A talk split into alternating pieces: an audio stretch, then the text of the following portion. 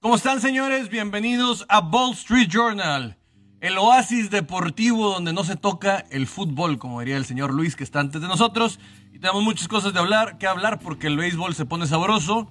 Y también les quiero comentar que el día de ayer pude estar en la conferencia de prensa del señor Pato Howard, del regiomontano, que queda en tercer lugar en la IndyCar Series. Y tuve la oportunidad de preguntarle acerca de las palabras del señor Zach Brown, donde dice que es un piloto muy valiente, y que además, eh, pues bueno, todo el tema de su juventud tiene que jugar en que él pueda madurar más y en caso quisiera llegar a la Fórmula 1. Pero él lo toma de una manera increíble, sinceramente es un chavo que a sus 22 años tiene mucha madurez y entiende que tiene muchas cosas que mejorar o tiene que llevarlas a un mejor puerto, pero él lo entiende de la mejor manera, dice, a lo mejor no se me va a quitar mi intensidad, pero sí tengo que tener una mejor forma de canalizar mi energía y creo que es una de las cosas muy importantes que él habla. Otra de las cosas que resalto en lo que tuvo en su conferencia de prensa, él dice, pues bueno, sí está latente la posibilidad de Fórmula 1, tal vez no es mi decisión, pero yo estoy muy contento en indicar. Él reconoce que indicar para él es eh, el circuito más difícil en el automovilismo desde su punto de vista por el hecho de que corres en circuito, en óvalo y en callejero. Así que esto te lleva a que tengas eh, una, una variante mucho más fuerte de todo lo que tienes que hacer. Y le pude preguntar acerca de si el nuevo paquete aerodinámico eh, le podría afectar a él en forma positiva porque la configuración que estaríamos viendo por parte de los Fórmula 1 en sus eh, monoplazas sería más similar a la de la Indy. Y me dice que, pues bueno, tal vez sí, no, no tiene idea, pero también comprende que hay factores muy diferentes como el hecho de que tengas Bridgestone en, en Indy y Pirelli en Fórmula 1. No adelanta vísperas. Dice, sabe que en Abu Dhabi va a tener sus pruebas y sabe que el siguiente año se les va a estar pidiendo a los equipos de Fórmula 1 que tengan mucho más presencia de jóvenes para estar haciendo pruebas. Pero dice, yo estoy contento en, Indy. Quiero ser campeón de la IndyCar. Ya estamos trabajando en esto. Ya estoy haciendo mis, mis listas de cómo mejorar, de cómo llegar a los fines de semana con el carro puesto a punto de mucho mejor manera. Y no comemos ansias. Ahorita él está enfocado en, en, la IndyCar, le dijo Zach Brown que él lo quiere ver campeón de Indy y que con los otros dos equipos, tanto con Ganassi y el otro se me va el nombre ahorita, quieren competir. Dicen, no estamos tan lejos de ellos y vamos a hacer todo lo posible por estar ahí. También mencionó que pues le gustaría correr en México, que está contento lo que pues, pudo hacer en las últimas tres carreras para darle seguimiento a su trayectoria, pero ahorita sus ojos están puestos en poder ganar en la serie que se desarrolla en los Estados Unidos y creo que es bastante importante lo que está haciendo Pato, un tipo no nada más mexicano, sino regiomontano, que pues le está, le está pegando duro. Digo, sinceramente, ser top 3 ahí a la edad que tiene es una de las cosas más bastante llamativas. Otra de las cosas que mencionó por ahí es el hecho de que él dice que no quiere pasar por Fórmula 3 ni Fórmula 2. Dice, si mi evolución me lleva directamente de India a Fórmula 1 es como lo quiero hacer. No quiero pasar por, por otros factores o por otros seriales. Para él, la Indy está directamente por debajo de la Fórmula 1 y es válido para él, ya que muchos pilotos, como le dijo Román Grosjean, eh, consideran que este serial es mucho más complejo de lo que mucha otra gente cree y que tal vez vaya a estar teniendo mucho más fortaleza en futuros años. Y ojalá así sea tanto para la ciudad, que se pudiera traer un serial como pasó con la Champ Car México, y que pudiéramos estar viendo mexicanos más desarrollados en este serial con mayor importancia, no nada más estar esperando que llegue la Fórmula 1. Señor productor, ya tenemos por ahí Alfredo. Bueno, aguantamos tantito. Y pues bueno, bastantes cosas de qué hablar. Eh, vamos a estar tocando la NFL, pero hasta el final no se vaya, quédese con nosotros, porque la NFL por lo general estamos poniendo al final del programa, porque pues es lo más nutrido que tenemos ahorita. Las noticias no se hacen dejar esperar y bueno, Richard Sherman firma con los Tampa Bay Buccaneers por un año. Habla de que uno de los factores, el closing deal, o sea, este, este, cierre que hubo, se debe en gran manera porque tuvo una llamada por parte de Tom Brady. Yo que lo vi en sus últimos años con los 49ers, eh, pude ver que ya no era el mismo físicamente, pero pues ¿qué les parece si ahorita empezamos a hablar con Alfredo García? Te tenemos ya, Alfredo, ¿cómo estás? ¿Cuánto tiempo puedo hablar contigo? ¿Qué tal? Eh, un gusto saludarlos a todos. Eh, sí, lo que mencionas de Richard Sherman, después de todo el escándalo de el off-season, que si su arresto, que este, si había ahí si estaba metiéndose en problemas, pues eh, Tom Brady es alguien que ve más allá de, estas cosas, digo, por algo está Antonio Brown en, el equipo, y esa es una oportunidad para Richard Sherman de tratar de buscar, él ya ha sido campeón del Super Bowl, no es que busque eh, un anillo desesperadamente como otros lo, lo tenían, o como lo estaban buscando, pero es una oportunidad para reivindicarse, quizás el último trago de gloria de, de Richard Sherman para poder este, estar en un equipo ganador. Ojo, que la última, la última temporada con el equipo de los 49 de San Francisco se notaba que ya no es eh, el mismo, lógico, la edad este, cobra factor, pero es alguien que puede aportar esa experiencia, pero sinceramente no sé que, no creo que vaya a ser titular, es alguien que va a intentar de aportar otras cosas más allá de, lo que pueda hacer eh, eh, en el campo. Siento que podría ser una situación como la de Josh Norman eh, con Buffalo la temporada pasada, pero la situación, pues para Josh Norman era que el juego ya lo estaba rebasando. El caso de Richard Sherman, Alfredo, es que él tuvo una ruptura de tendón de Aquiles. Eso lo mermó mucho en su velocidad. Y si él no está en un cover 2 o cover 3 donde le pueda dar espacio al receptor, y no presiona la línea, probablemente estamos hablando de 3 segundos, ya se lo llevan los receptores en las rutas o cuando ya se vuelve un poquito más libre la jugada. Él necesita que se tire el pase con presión para poder ser, estarse ubicando. Depende más de la ubicación que de sus piernas y su olfato. Así que ese puede ser uno de los problemas, porque Tampa lo que ha perdido en esta temporada, con esta defensa que hablábamos tanto, es la presión de esa línea frontal que nos asustaba con esos cinco monstruos y que ahorita está perdiendo en su perímetro, que era lo más débil, y tal vez lo traen como un coach para, para, para dar inputs y todo esto, pero no es una solución, porque inclusive los San Francisco 49ers, en todos los problemas que tienen el perímetro, no hicieron tanto por él y, se decantaron por George Norman, porque a lo mejor conocían que la velocidad para los esquemas no iban a ser tan fáciles. Vaya, cuando dices no hicieron tanto por él, vaya, los halcones marinos no hicieron tanto por él cuando se fue y él quería un contrato, eh, pero los halcones marinos sabían que él ya no, ya no estaba en las condiciones como para darle un contrato de, largo plazo.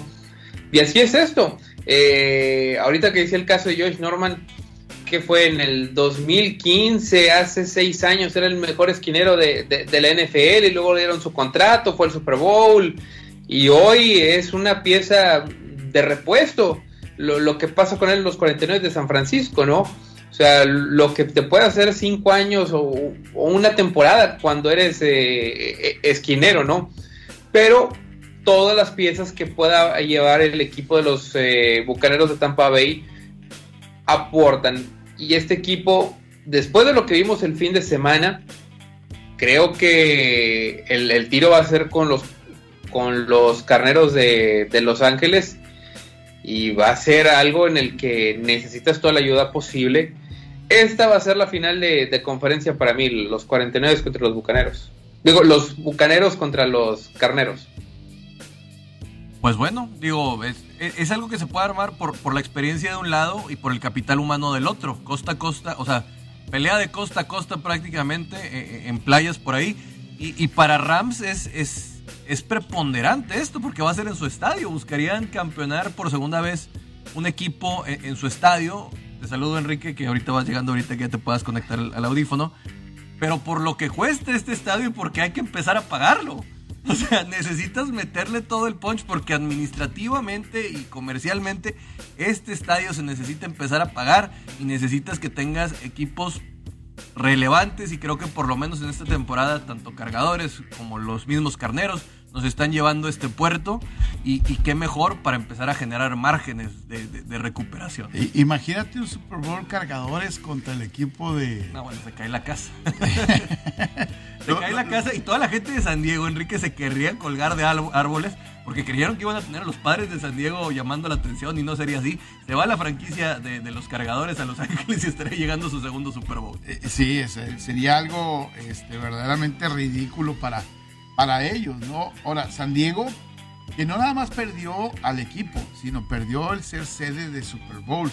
San Diego, que fue sede tres veces de, Super Bowl, no construyeron estadio y tuvieron que perder también esa parte de de protagonismo en el mundo de los deportes que te da el ser sede de un Super Bowl. Me tocó estar en dos Super Bowls ahí y la verdad es una ciudad muy, muy agradable, muy cómoda, con mucho ambiente, que uno desearía que fuera constantemente invitada para hacerse el Super Bowl. Al no tener ya un estadio, pues ya no y no tener participación en la NFL, muchas gracias, que te vaya bien, ¿no? Una ciudad cara que el condado decide no participar en este tema porque San Diego lo estuvo gestionando varias veces, no se hizo y pues tuvieron que emigrar a mejores tierras donde quisieran hacer las cosas. Eh, que, ahí, es, culpa ya de, la gente, la gente decidió, ya incluso tumbaron el, estadio de, los cargadores, el, el cual con ya lo tumbaron. Pero esto es culpa de la gente y pues, lo digo porque ellos votaron en contra de, porque el estadio se iba a pagar con, los impuestos, así como le pasó a, a Houston cuando perdieron a los a, los petroleros y luego se arrepintieron y luego tuvieron que hacer el estadio para recuperar una franquicia de NFL, pues eh, así pasa, ¿no? y, gracias, e, eso sucede gracias, fíjate, a, cómo se enlaza la, la situación. La franquicia de Houston no era para Houston era para Los Ángeles. Y la gente en Los Ángeles votó por no hacer un estadio. Eh, ellos querían construir un estadio para llevar a esa nueva franquicia a Los Ángeles, no tener a los carneros, no tener al equipo de, de, los cargadores. Los Raiders. Los Raiders, que era la que más, más les duele no tener. Ellos decían, o los Raiders y un equipo más. Y en este caso, eh, no hay estadio, los Raiders se quedan en Oakland y entonces Al Davis le dice ahí al dueño, al señor McNair de, de, Houston, pues construyete un estadio y te lo llevas para Houston. Y, y, Al Davis es el que tiene mucho que ver para que la franquicia regrese a Houston, tratando de pelear el nombre de los Oilers en ese momento, que le respetaran. Pero el señor Bob Adams le dijo, no, Oilers, mis cuernos, porque este, ustedes no quisieron construirme un estadio y me tuve que ir a, Nashville, a Tennessee. Por cierto, hablando de Nashville, y Tennessee, Julio Jones y AJ Brown fuera los dos esta semana contra el equipo de los Jets. Y mucha gente dirá, pues contra los Jets, con puro Derrick Henry ganas. No, es un, es un equipo de NFL, o sea, no, no es tan sencillo. AJ ¿eh? Brown, me estás matando mis fantasies. No he perdido, pero por tu culpa casi lo hago cada semana. Oye y AJ Brown probablemente es esta y la siguiente. Sí, para meterlo al, a la reserva. Oye, Enrique, hablando de estadios, eh, se formaliza la compra del terreno del hipódromo en Arlington, allá en Illinois, para que los Chicago Bears salgan del Soldier Field. Ya se había manifestado anteriormente la alcaldesa de Chicago diciendo que no querían que lo hicieran, pero pues aparentemente es crónica de una muerte anunciada y el, terreno, el campo del soldado ya no será para los Chicago Bears en un futuro. Sí, probablemente dos o tres años. Eh, o cuatro inclusive. Eh, yo creo que lo que tú buscas con un estadio nuevo es incrementar el valor de, tu boleto con los palcos, no tanto con el boleto en general, sino con la zona, los palcos, la comodidad que puedas tener y el estadio del soldado, a pesar de la tecnología que le puedas poner, ya no te da para poder mejorar los palcos. Es un estadio viejo, este, y lamentablemente se, se, va a quedar, que se acaba de jugar fútbol americano colegial, ahí.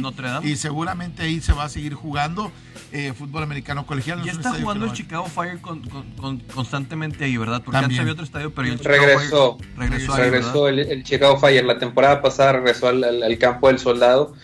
Pero también hay una cosa que yo pienso. Chicago probablemente busca ser eh, sede de un Super Bowl y obviamente por el frío, que eh, en su momento el Super Bowl fue a, Nueva York y eh, se amenazaba que iba a ser un Super Bowl con frío, no terminó siendo ese día, pero Chicago es muy cruel con, el frío y ya vimos cómo en Minnesota se dio un Super Bowl donde había un frío espantoso pero eso no fue factor porque pues tenías un estadio techado, eh, y, era espectacular, entonces eso también debe ser uno de los factores. Y Dallas tuvo también un frío espantoso, y, pero en un estadio techado, o sea, esa parte creo que no, no, no, va a cambiar tanto. Déjame decirle algo importante, mis amigos de Caliente, hoy hay Champions en, en, en, la, en el mundo y vamos a tener un buen partido de, de, de Champions el día de hoy. Y dentro de esto, bueno, la Juve eh, va a enfrentar al Chelsea. Italianos ingleses en la pelea dentro del grupo H. Ambos vienen de ganar sus partidos. Regístrate en caliente.mx, recibe 400 pesos de regalo en tu primera apuesta. El favorito para este partido es el Chelsea. Si le apuestas tus 400, cobrarías 880. El triunfo de la Juve paga 1460 y el empate 1300. Caliente.mx, más acción más diversión. Y cuando hace calor, sudas y tu cuerpo diciéndote tengo sed. Por eso hidratarte es como darte un chapuzón a mediodía. Con E pura, ama tu cuerpo, hidrátate sanamente. Vamos a ir a una pausa en radio 92.1 FM 660 DM. Estamos en ABC Deporte. Este dentro de, no hemos platicado del béisbol, no, quiere platicar del béisbol. No, claro que quiero hablar Señor porque del Regil. No, los eh, Yankees nos hicieron el favor. sí, hoy, hoy, yo, nomás, yo, nomás, vi que le dieron la vuelta con ese error de Rafael de Ver y dije, malditos Yankees, ahora sí por fin ganen y háganos el favor. Hay dos historias. Una, los Yankees se enracharon después de aquel partido en el Maizal, en el juego de... Es que era maíz transgénico, eh, eh, antidoping. 16 eh, partidos. Campo de los sueños. El campo de los sueños. 16 partidos ganados, 14 partidos ganados, ya no me acuerdo. Ahora están enrachados por la historia de una tortuga. De Rosie la tortuga. Uno de los pitchers, Cortés, este, Cortés Jr., habló con el plantel y dijo, no tenemos una mascota debemos de comprar una mascota este, para, el, para, para el grupo, para tenerla aquí en el, en el vestidor. Y fueron y compraron una tortuga. Desde que llegó Brosy, el equipo empezó a ganar. Ganaron la serie en, en Nueva York y decidieron, como era un viaje por tierra, llevar a Brosy y ponerla en el vestidor en Boston.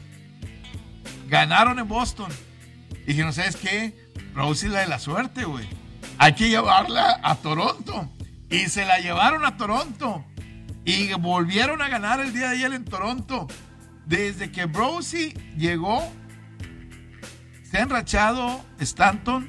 Ha producido 13 carreras en los últimos 5 juegos, 4 juegos.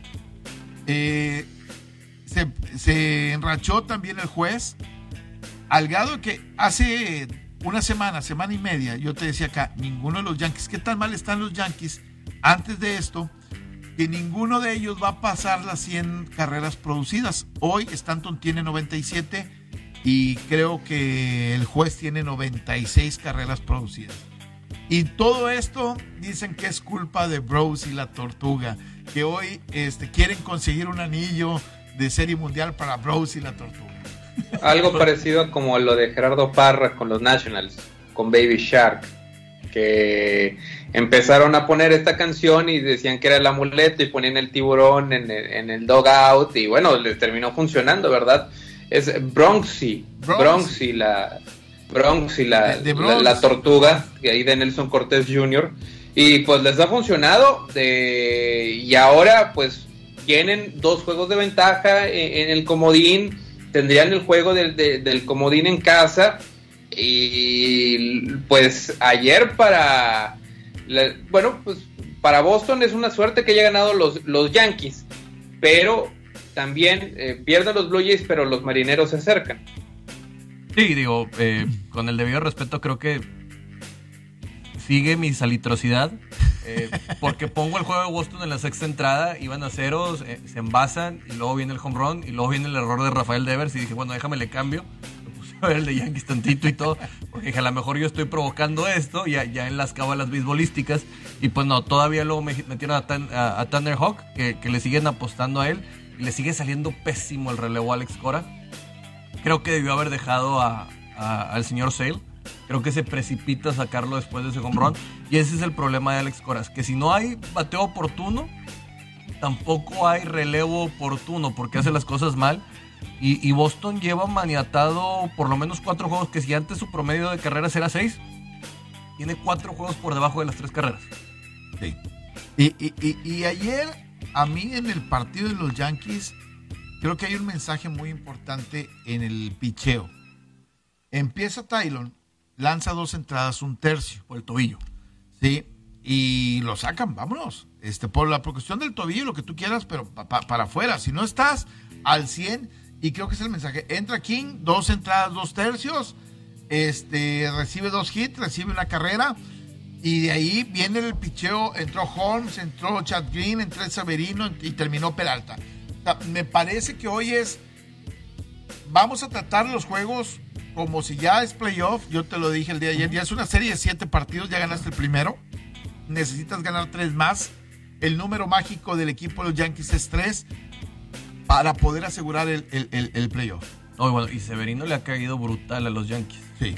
Severino les ha venido a ayudar que ya lo están metiendo prácticamente de, preparador.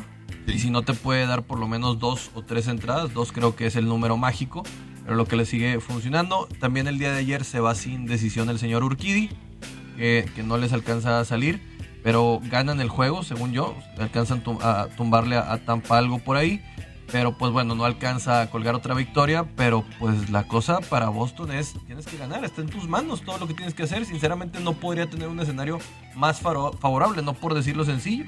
Y, el otro que gana y que ya amarra el playoff es el equipo de, San Luis. Los perros bravos rojos.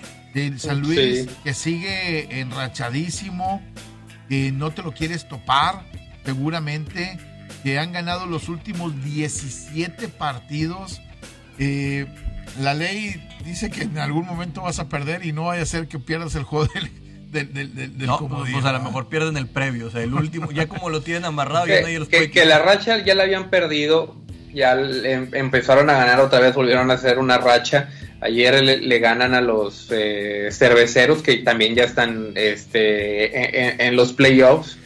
Pero este, es increíble cómo este equipo a mitad de temporada no tenía prácticamente nada, era un equipo gris y se enrachó y está en los playoffs. O sea, esa es una historia así, algo de repente, como lo ahorita hablaba de los nacionales. Puedes tener tu, tu mala suerte hasta mitad de temporada y luego cambias el rumbo y es increíble que hasta puedes llegar a ser campeón.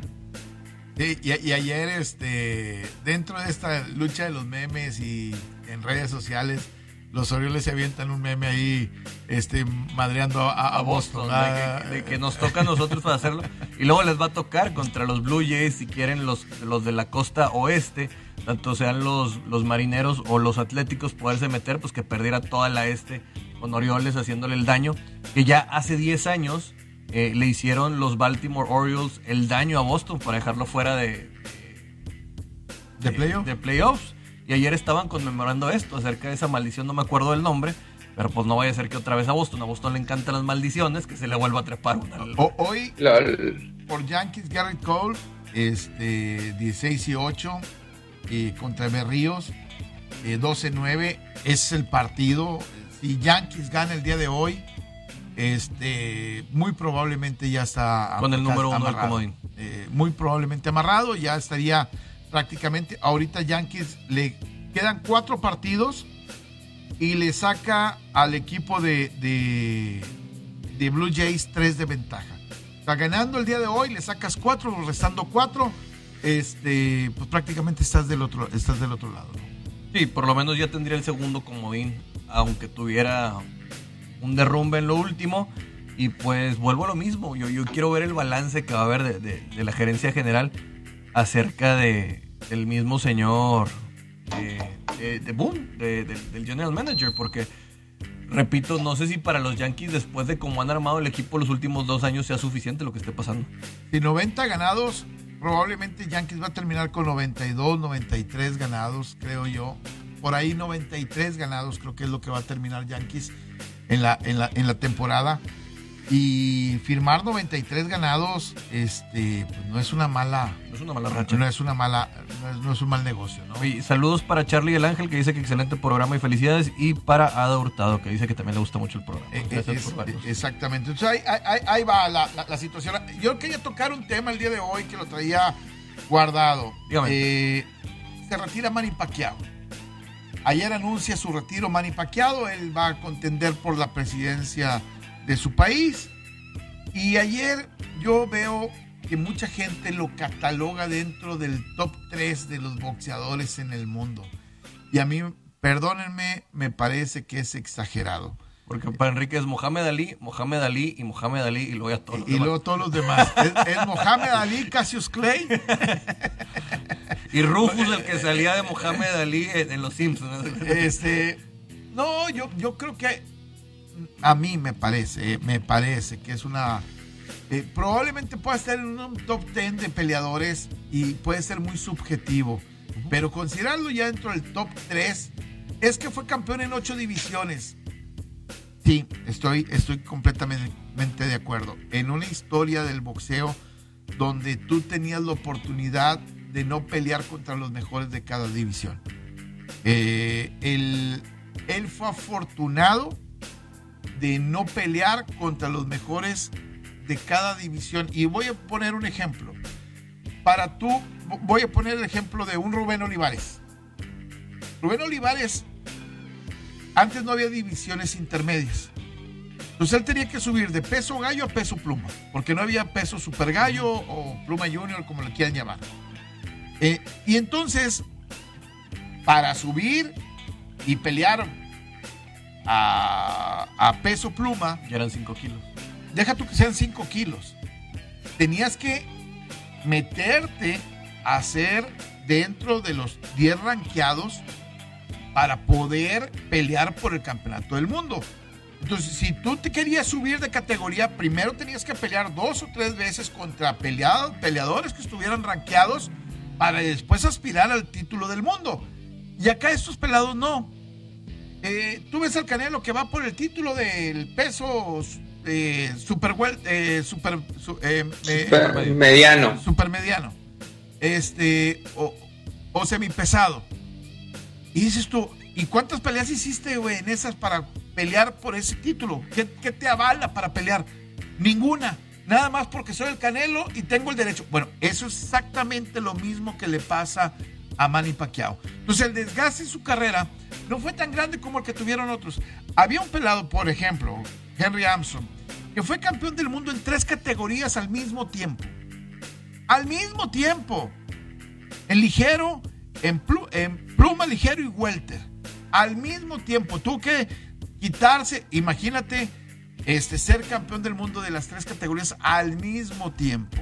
Entonces, me parece que los Joe Louis, que los, ya no voy a hablar de pesos completos, pero los Sugar Ray Leonard, los Manos de Piedra Durán, los Julio César Chávez, que les tocaron esos momentos de tocar, ir y hacer, quiero subir de categoría, tengo que rankearme primero para luego pelear contra el campeón de esa eh, categoría. Eh, es, un chiste el, formato actual, que, con tantas organizaciones, este la Organización Mundial de Boxeo, la asociación, la federación, el consejo.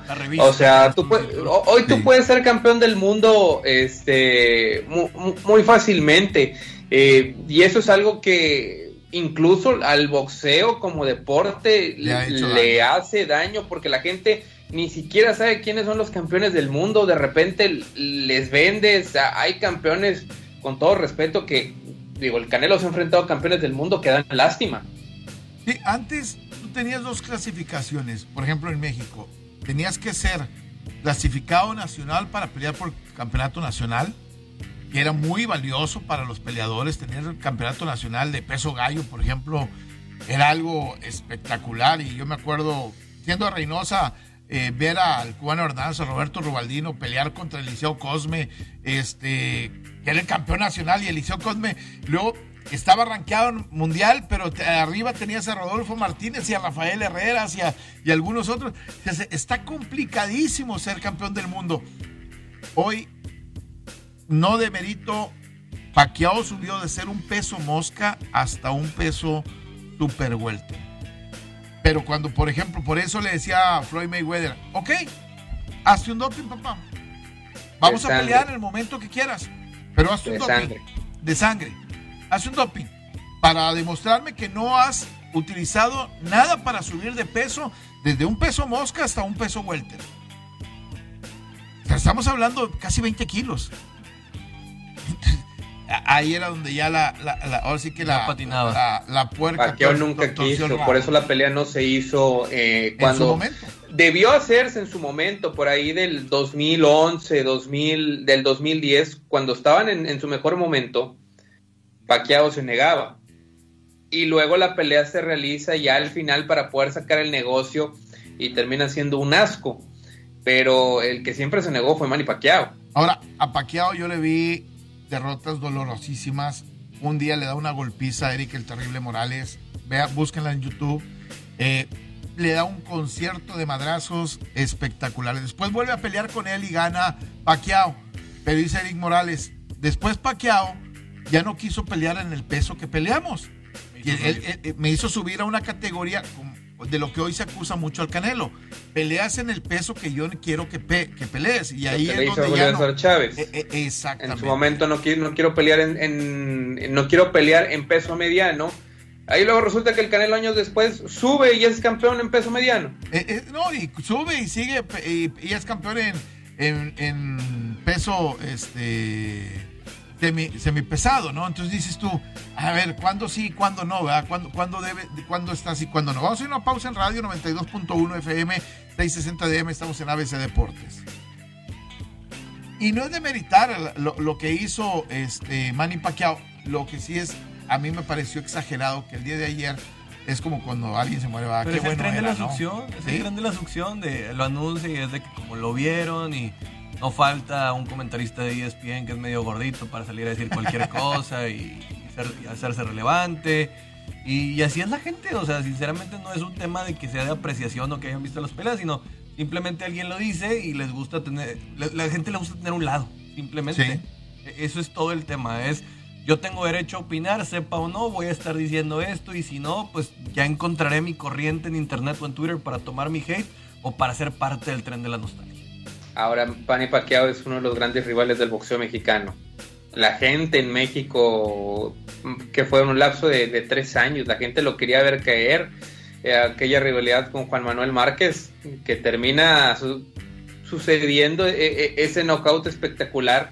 Y, pero lamentablemente Pacquiao ya había perdido este, una temporada, perdón, una pelea antes, le habían robado una pelea a Pacquiao y le habían quitado el gusto a Juan Manuel Márquez de, romperle esa racha de victorias a, a, Paquiao. Pero todo el mundo pensaba que era injusto la, derrota que había tenido Paquiao. Y, ah, no, le robaron. Le, y, robaron y, el knockout de, Juan Manuel Márquez a Paquiao es uno de los momentos icónicos del deporte mexicano.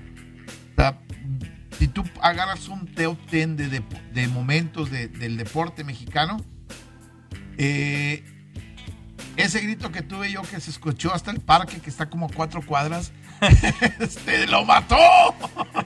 ¡Lo mató! Ah, eso fue, eso fue cuando el travieso. eso fue una pelea del travieso. También aparte con la del travieso. Este, pero, pero en esa eh, fue, fue, algo, fue algo increíble, ¿no?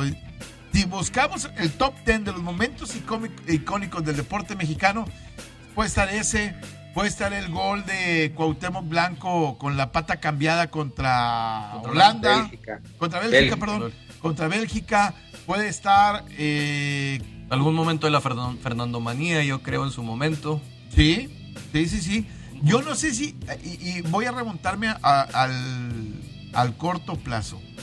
El séptimo juego de los Dodgers con Julio Urias pichando y cerrando y levantando las manos, ¿está dentro de eso? Yo lo pondría, digo, no, no, es como que somos un país tan, con, tantos momentos. El gol de chilena, de bueno, de media chilena de Negrete en el Mundial contra Bulgaria. Eh, es el mejor, es el, o al menos FIFA lo, lo, puso como el mejor gol en la historia de los mundiales, entonces eso sí tiene que estar. Este, ¿cuál otro momento lo pondrían ustedes dentro? Pues, pues, vamos a ver si la madriza de Chávez al Camacho, al macho. Al macho también, el, que gana en el último round. Eh, eh, Ameldrick Taylor. Ah, eh, exactamente, eh, esos dos creo que son icónicos. ¿Tenemos llamadas, señor productor? ¿Quién nos llama? Bueno. Bueno, bueno. Bueno. ¿Y quién habla? Mario Miranda. ¿Qué pasó, Mario? ¿Cómo estamos? Qué gusto saludar. Mario. ¿Está por ahí Enrique García? Sí, señor. El orgullo de Tamaulipas. Eso. Oye, Enrique, no, este, no, pues yo te reconozco bastante. Y hace poco oí un comentario de de la otra difusora de multimedia, este, este, de que es bien antirrayado, Víctor Manuel. Sí. Se estaba reconociendo porque estuvo hablando de fútbol americano y no sabe para nada de, deporte, va puro fútbol. Y, y, te nombró a ti, no, yo, yo, en aquellos tiempos con Enrique García estuve en, un fútbol, en, fútbol americano, de los vaqueros o algo así y este y no se puede decir nada. Y siempre él y él y ahorita que estás tú diciendo eso del, del box estoy oyendo yo ahorita en la, radio y me acuerdo por los tiempos que, que pudimos lado de los Baldino, el, el, de Reynosa y todo eso, que cuando peleaban desde esa época de Roberto Olivares, de Chucho Castillo, Rafael Herrera, Hugo Martínez, todos esos, todos tenían este un ranking, ¿verdad? Como dice, el, Canelo este, ha ganado muchas peleas y de un día para otro es campeón de categorías. Claro. Es para que la gente este, oiga todo eso, de cómo está el, boxeo, por eso ha bajado mucho el boxeo.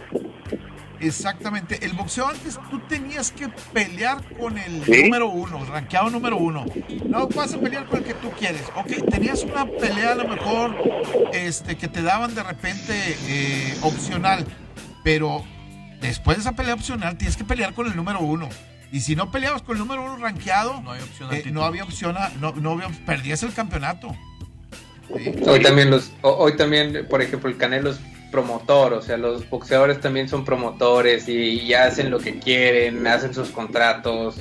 O sea, eso es una de las cosas por las cuales a la generación joven el boxeo le da una flojera tremenda. De acuerdo. Y, te reconozco bastante por todo lo que sabes de, todos los deportes, no nomás de uno, de todos los deportes. Y, y, este, de fútbol americano hay que fregarse para saber todos los nombres de los americanos y todo eso. Y, y, en todos los deportes no más en ese.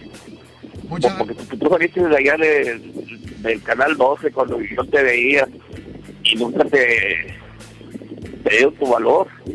Muchas gracias. No, pues no, no, no, pagaron mal los gachos. Ándale, que. No, te lo agradezco mucho, bonito. Un abrazo. Sí. Oye, y salió una noticia nueva, eh, más yendo al lado tecnológico para cambiar un poquito. Pro Football Focus eh, eh, extiende acciones por 50 millones de dólares donde un grupo financiero le mete dinero y se va a extender el formato de negocio de Pro Football Focus hasta el fútbol, soccer y a otros deportes. Probablemente también vaya a estar entrando al béisbol y al básquetbol. Lo cual nos habla de que la estadística y este modelo donde la gente quiere nutrirse de su propia información está creciendo muchísimo en el fan engagement. hoy mucha gente no ve un partido y se va a qué fue lo que dijo Pro Football Focus. Este, y a mí no me parece que a veces. Te voy a decir un chiste que yo digo muchas veces: de que te dicen, no, es que tal tackle izquierdo no permitió sacks, pero hizo tres holdings. Por eso le digo, Pro Football Fallacies. O sea, hay veces muchas falacias de las que están ahí, pero se ha vuelto la Biblia de muchos aficionados. y, no, y, de muchos y de equipos también. yo, yo veo, por ejemplo, hoy este, veo un dato de Quisenberry, el, el tackle derecho del equipo de los Titanes. Dicen, es el tercer mejor tackle rankeado por Pro Football Focus. Y yo viendo los juegos, dice, es que no ha permitido capturas. Sí, pero viendo los juegos, dices tú, las veces que se ha equivocado en el bloqueo Sí, a lo mejor no le permitió al hombre que tenía, pero no era el que te tocaba, güey. o sea, hay muchas cosas que, No, hay que saber leer un juego y que mucha gente se puede quedar con eso. Yo le digo, si vamos a llegar también a las victorias de béisbol, tú vas y dices, oye, es que tiene 10 victorias, sí, compadre, pero 8 le metieron 6, carreras. O sea, porque tiene un equipo toletero. O sea.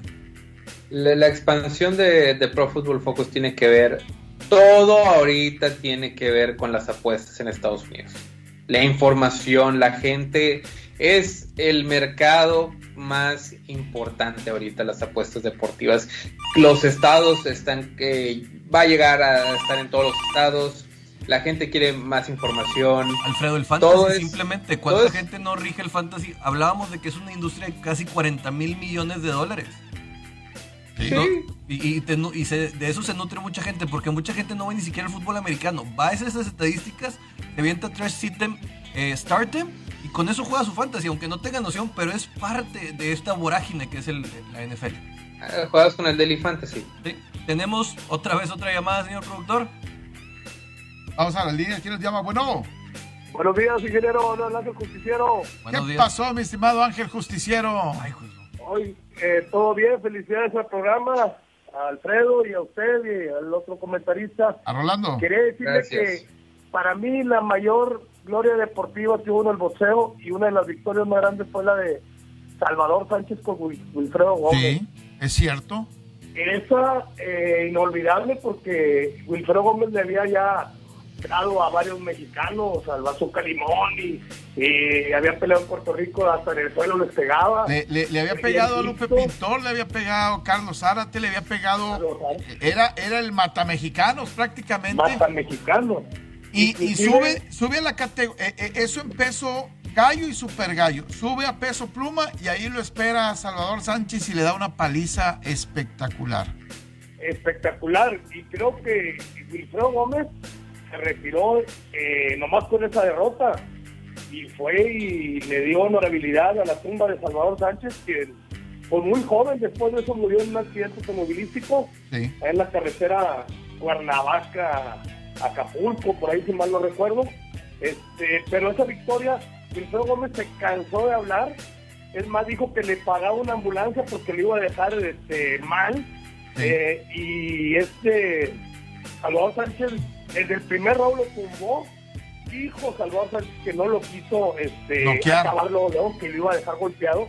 Y fue impresionante la fotografía de antes y después de la pelea. Ah, ah, hay cuatro peleas de mexicanos contra puertorriqueños que son este, referencias.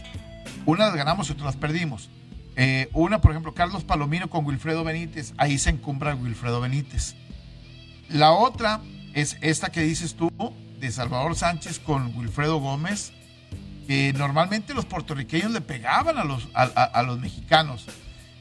La de Chávez con el Chapo Rosario, antes de pelear con el Macho Camacho, le da una golpiza impresionante al Chapo Rosario. Búsquenlo ustedes en, en, YouTube. Y la de Chávez, obviamente, con el, con el Macho Camacho, ¿no? Que eso es, otra, es otra historia. Yo creo que Salvador Sánchez, si no tuviera, hubiera tenido el accidente, hubiera sido uno de los campeones más eh, que hubiera tenido más años en, en el boxeo, porque le puso una golpiza también a Zuma Nelson. Sí. Cuando empezaba Zuma Nelson. Y a Zuma Nelson quedó como 15 años campeón. Sí. Entonces hubiéramos tenido campeón para 15, 20 años ahí con Salvador que era un muchacho muy, eh, muy entrenable, muy, este, muy de, eh, muy, ¿cómo le digo?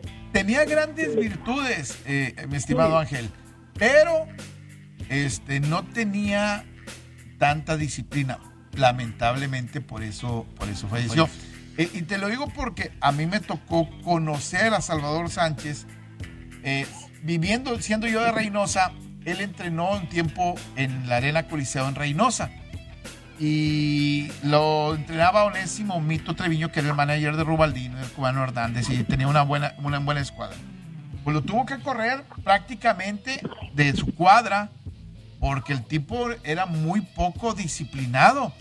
Este, y se convirtió en un problema no solamente para, para, para él, sino para, para el entorno. Después lo lleva, lo toma Cristóbal Rosas y los hermanos Torrelanda y los hermanos Torrelanda lo controlan y lo empujan y se convierte en campeón del mundo ganándole al Daniel Coloradito López, eh, eh, que le da una golpiza al Coloradito López en aquel entonces. Que lo mata. Prácticamente. Lo, mata López Pintor ahí queda, muerto Coloradito López. ¿Creo que era inglés o qué era? No, no, no, no. Tú, tú el que dices que Lupe Pintor es a... mata J.T. Owen, a, a- J.T. Owen, a-. Johnny Owen. Johnny Owen. Johnny Owen. Sí, sí, sí, sí, sí, perdón. Un orejón, Este, este, no agraviándome yo solito. No, pues yo para mí, Salvador Sánchez, mi ídolo, creo que fue, si mal no recuerdo, porque la vi en vivo, terminó el séptimo round en los 80, en el 1980, creo que fue, 1981 por ahí. Oiga, me gusta como para que usted tenga un programa a las 6 de la mañana. Oiga, pues invíteme cuando empezamos. Ah, lo- así de, así de, así Sí, de, puesto. ándele. Ahí. Ahorita te busco a ver si es cierto. padre el deporte porque siempre mi padre ha sido, este, pues, este, veía mucho deporte y me sentaba con él. Yo recuerdo de muchas, ahorita que mencionaban este, de los boxeadores que, que ganaban eh, de categorías intermedias, había uno ese Walter Johnson, si mal no recuerdo, Sí. que pasó de gallo a ligero, a pluma, sería campeón en cuatro divisiones. Ahorita en los tiempos actuales sería campeón en 15 divisiones, 17 divisiones. Sí, sí, sí. sí. No Antes, siendo campeón Walter en, Johnson, por los 20, 30. Sí. Ah, siendo, por ejemplo, ahorita lo que decía de, de, de, de Armstrong, siendo campeón en tres divisiones al mismo tiempo es como ser campeón en seis divisiones ahora. Porque no había divisiones intermedias. Era, era ligero, era pluma, ligero y welter. Entonces, haz de cuenta que no, las divisiones No había, intermedias te las- no había las, las divisiones super y las Son juniors. nueve, son nueve divisiones que hay entre esos tres. Exactamente, pero bueno, Entonces, imagínate. Eh, atletas increíbles, ahorita como dice usted, ahorita no me gustó que dijo, ahorita es ser fácil campeón. No, yo creo que también para ser campeón de cualquier división, este, hay, Hay, que, más, hay hay- que- hay más campeonatos que en la lucha libre, hombre. Ah, correcto. pues sí. Mire, lo único creíble en el deporte ahorita es la lucha libre. Es lástima, lástima que eres técnico. Ojalá te encuentres un rudo que te rompa tu mandarina, fíjate. Pues, luego, cuando nos vemos, yo sé que usted es un rodazo de primera. Órale, ya está, ya está mi Bueno, estimado les Ángel. Ándale, Ángel, que estés muy bien. al programa y aquí estamos siempre pendientes de ustedes, lo que felicidades. Ánimo. Gracias. ABC Deportes, gracias. Ánimo. Me gusta como para las 6 de la mañana este Ángel Justiciero. fíjate. Ángel. Justiciero repartiendo cates y, y- y- y trancazos y tamalazos por todos lados. Oye, Jamie Collins lo sueltan los Leones de Detroit. Eh, no sé en qué esté pensando tanto el señor eh, Dan Campbell, este veterano que fue... Pues en, en el tope salarial y en, en la lana. Trataron de Nadie quiso, negociarlo. nadie quiso pagarle, por eso na- nos hizo el cambio. Es decir, nadie quiso pagarle y, y por eso me parece que se. Va a acabar en Nueva Inglaterra firmando por poquito. Yo creo que sí. Eh, lo había llevado. De regreso. Matt Patricia lo había llevado a, a Detroit. Caso como el de Van Hoy también, que Sí. lo acaban soltando y acaban regresando sus piezas. Eh, pues a fin de cuentas en ya Miami. conseguiste tu dinero y luego regresa la querencia. O Miami. O en Miami. O en Miami, que es el otro. Vamos a una pausa en radio 92.1 FM 660 de AM. Es- estamos de regreso. Oye, empiezan a sacar eh, las historias de Bill Belichick con, con- con Brady, ¿no? La novela que quieren hacer de esto de no quiso juntarse con él después en el 2020 cuando va a salir y ya las rencillas que hay y no voy a hablar más de Tom Brady, todo este tema que hay alrededor porque pues a fin de cuentas este morro de que todos vamos a estar pegados el domingo para ver que rompa el récord en Nueva Inglaterra. Que rompa el récord y la otra historia. Ver si entra un tercero en discordia que sea Mac Jones y que se pueda encumbrar ganándole Mac Jones a, a- Brady, ¿no? Y No, si tomando lo ganara mejor. sería brutal. ¿Eh? Si lo ganara sería brutal y sería un, por lo menos un derechazo a la mandíbula diciendo de que yo soy capaz de hacer gente y yo soy tu kriptonita y no sé qué tanto. Y, y- pudieran y- decir. imagínate, última serie ofensiva. Voy a ponerlo en el contexto. Anota Brady y deja un minuto de tiempo. Y necesita un gol de campo para ganar el equipo de los Patriotas. Y lo hace Mac Jones, los pone y lo ganan. Brady se murió. Adiós en Nueva Inglaterra, ¿no? Eh, Es que lamentablemente, eh, y eso obviamente lo- la opinión más de, de los aficionados casuales, pero hoy sí es mucho de aquella discusión se va más porque Brady ya ganó un Super Bowl. Sí, entonces eh, han pisoteado mucho la reputación de Bill Belichick. Yo creo que este juego para Bill Belichick no lo dirá o no lo manifestará, pero para Bill Belichick este juego es muy importante. En muy, palabras muy de Michael importante. Jordan, Alfredo, it's personal. Es personal. Sí. Es personal. Y, lo- ahí fue cuando lo tomé personal. Ah, Ahí es una, hay un tercero en discordia, que es Alex Guerrero, ¿no? Eh, dicen que ese es el que metió todo el... Para la gente que no sabe, Alex Guerrero es el preparador de negocio que tiene Tom Brady de cuestiones de salud y rehabilitación, que se el llama creador del 12. método de- del método de Tom Brady. eh, eh, exactamente. Y que Bill Belichick eh, lo corría de, de- de los entrenamientos porque él quería llegar a implementar su método con el resto del equipo, lavarles el cerebro y, a ver, sácame este tipo de aquí. Él no es parte de los Patriotas, él no tiene nada que ver. Y ese feudo entre ellos eh, eventualmente hizo que Tom Brady este, se fuera separando de los Patriotas. Mira, ho- hoy esta historia toma tintes muy interesantes. Este de vamos a ser amigos. Eh, Richard Sherman que se había burlado de Brady, este que cuando jugaba con Seattle, este, tuvo cuestiones ahí personales con, con, con Brady. Hoy van a remar para el mismo para el mismo Sí, lado, porque ¿no? Richard Sherman está, hablábamos Alfredo y yo, en una posición donde no era tan fácil, no se contrató como agente libre y ahorita las lesiones es donde le dan una oportunidad, inclusive después de la tem- pretemporada, o el off-season eh, tormentoso que tuvo Richard Sherman, inclusive hablábamos de que ya sus piernas no le dan para mucho, pero pues Tampa en este momento requiere a alguien que les pueda venir a ayudar por ahí. Yo, yo, yo ojalá que la historia de Richard Sherman tenga un final feliz. Después de lo que se vivió con él en la intertemporada, de hablaban incluso de que si se quería suicidar y todo ese tipo de cosas, y que se hizo más drama de, de- probablemente a lo mejor de lo que realmente era, no lo sé. Este, pero bueno, creo que hoy el que él regrese a jugar, el que tenga una oportunidad más, eh, pareciera que en Tampa, como dijo Tom Brady, en Florida todos los viejitos van a retirarse y, y pareciera que, están hace- haciendo, juntando un asilo ahí, ¿no? No, y a la larga creo que, fíjate, Richard Sherman ha pasado por eh, Dan Quinn, luego Robert Sale, que también tuvo una defensiva de miedo, y estaría llegando a Todd Bowles. O este tipo en un futuro creo que puede estar tomando la escuela suficiente para convertirse en un coordinador defensivo o por lo menos un coordinador de perímetro en cuanto acabe su historia. Yo creo que solo lo está postergando porque, sea, seamos honestos, eh, te pagan más como siendo un corner X en la NFL que como, como, un coordinador de perímetro en este momento.